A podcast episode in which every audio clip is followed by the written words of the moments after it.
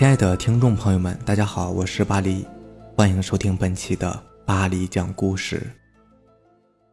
咱们今天晚上呢要分享的第一个故事名字叫《白色布鞋》，作者小聪。王生今年已经是五十多岁的人了，住在广西偏远山区的一个村子里边。王生平日里待人很好，也很乐于帮助人，所以平时无论大小。都会亲切地喊他老王，这也许是对老王的一种尊敬吧。老王怎么说也是五十多岁的人了，五十多岁的人身体有点小毛病，这是见怪不怪的。这不，老王这几年来由于人老了，身体的抵抗力下降了，老王患上了急性的肠胃炎，整天闹肚子，这可没少让他的儿女们担心。老王生了一个女儿，还有一个儿子，但是都在城里上班。很少能够回到家里，所以大部分时间都是老王和老伴儿独自生活在一起的。可是不幸的是，老王的老伴儿在一周前因为癌症去世了，现在家里就剩下一个孤零零的老王在独自生活。不过邻里也还算是比较关心老王，毕竟老王平时待人还是挺不错的。这每逢过节，乡亲们都会抽个时间一起去陪老王聊聊天、做做饭之类的。小明也是这个村子里的，由于在城里上学，所以也就不怎么回家，一个学期也就回来一次。最近期末考试了，小明回到村子里，可是令小明不解的是，村里的人都好像怪怪的，一直在讨论什么东西。等小明一过去就停止了，说什么小孩不能听。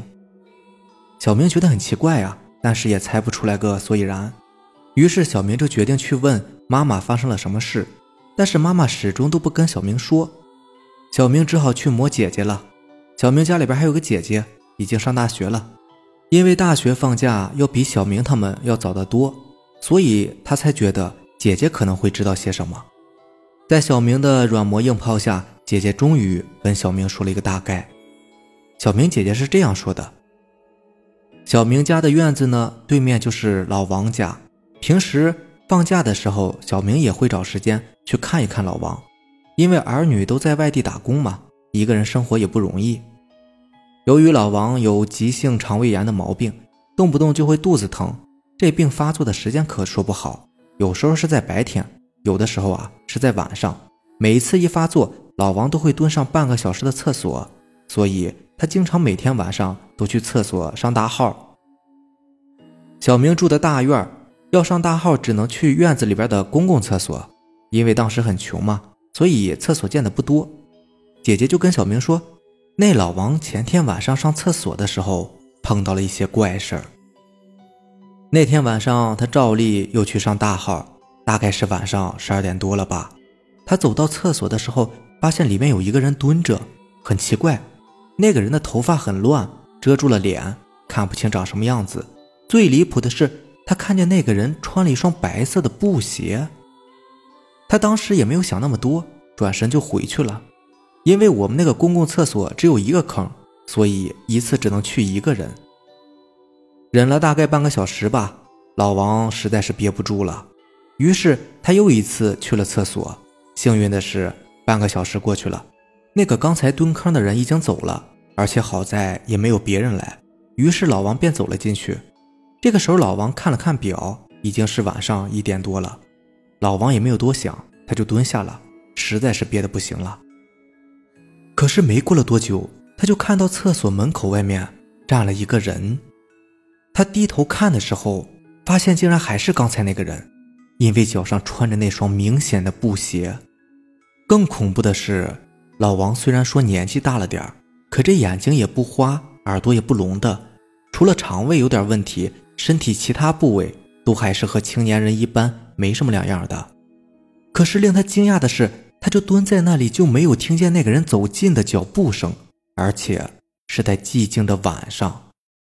那个人站在那里一动不动的看了一会儿，转身就出去了，还是没有脚步声。他这次是真的被吓坏了，自那以后晚上再也不敢出来上厕所了，而是叫他女儿在外地给他买了一个便盆。后来，老王这才想起来，老伴儿生前最喜欢穿的就是白色的布鞋。后来这件事就传遍了我们整个村子，从那以后也是谁都不敢晚上去上厕所了。至于那个东西到底是什么，也没有人知道。大家谈论了一段时间，也就慢慢的淡忘了。第二个故事的名字叫做《谁在叫我》，作者 W Y。我家的后面呢是一大片的竹林和树林，到了晚上总是感觉阴森森的，特别是在夏天的晚上，晚风吹来，树林和竹林都是摇摇曳曳的，仿佛有很多的手脚在向活人招手。总之就是很恐怖啦。然而那时候的我家没有卫生间。都是在外面那种土厕所里接手，那种厕所的位置正恰恰在我家后面的那片林子里面，所以我母亲经常到了晚上去上厕所的时候，叫上我去陪她，好壮壮胆子。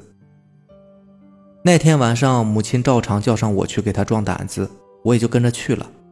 但是到了林子里边后，我也是很害怕，所以我忍不住的向四周看了看。正是这么一看，我居然看到了不远处的厕所的墙上。有一个人正盯着我们家的方向，我给我妈指了指，我妈说那是马厕所墙的大石头，不用怕。但是随着母亲的话刚说完，那个人就转过了头来看着我，然后笑眯眯的叫了一声我的名字，我也没有多加反应，就直接答应了一声。母亲听到我莫名的答应了一声，就奇怪的看着我，问我怎么了。我也是莫名的看着母亲。说刚才我说的那个人叫了我的名字，这时候的母亲是惊讶的，也是害怕的。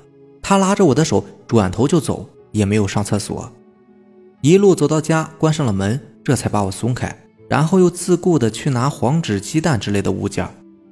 慌忙了一阵后，母亲又是自言自语的说着奇怪的话，什么不要缠着一个孩子之类的，又是叫我过去用点燃的黄纸在我头上来回烧。还用煮熟的鸡蛋叫我看蛋白，问我看到了什么。我奇怪地看着我母亲，说看到了一块黑影，中间有点稍稍凸起的样子。这时候母亲更加慌忙了，当晚叫了我外婆来给我压惊。外婆做的也是和我母亲做的差不多，也是感觉好迷信的做了一个晚上。到了后半夜，我再也支撑不住了，迷迷糊糊的睡了过去，不知道什么时候又醒了过来。我看见了一个脖子很长的人在我对面，也是在叫着我的名字，笑眯眯的看着我。只不过这时候他的笑容我能够看清楚了。我不知道我母亲和我外婆去哪里了，家里边静悄悄的，就我们俩面对面的互相望着。他的脖子又那么的长，简直看上去都有些恐怖了，所以我没有答应他。再后来，他慢慢的走过来，并且表情不再笑了，变成了恐怖的狰狞样子。我一看家人都不在，那么无助的就害怕的哭了起来。接着他用大手拖着我往门外走，我没有屈服，一屁股坐在地上。这时候的我已经害怕到了极点，我不知道还能挣扎多久。随着一声碗破碎的噼啪声，那奇怪的人也松了手，吓得跑了出去。我这时就哭啊哭的，一直哭到累，哭到睡着。第二天早上醒来的时候还好。一切正常，外婆和我母亲都在我身边。原来只是一个梦啊，根本就没有什么奇怪的人。看到我醒了，外婆端过来一碗红糖水叫我喝下，然后又叫我看另外一个鸡蛋白。我说什么也没有看见。这时候他们才安心的跟我说，昨晚我在厕所墙上看到的人其实是一个催命鬼。只要答应了，就会在半夜睡觉的时候被他喊魂。要是在梦中也答应了，那么我就会丢了魂。还好母亲发现的早，加上外婆的得力招魂，所以我在梦中没有再次答应他。正因为这些，我的魂还在，现在还好好的。而且他们说，昨晚我在鸡蛋白里边看到的，居然是一块墓地。听完这些，我再也没有答应过那些奇怪的叫我名字的声音。我不知道你们有没有遇到过类似的事情呢？好了，咱们今天的故事就是这样了。时间不早了，大家早点休息吧。那让咱们改天见吧，拜拜。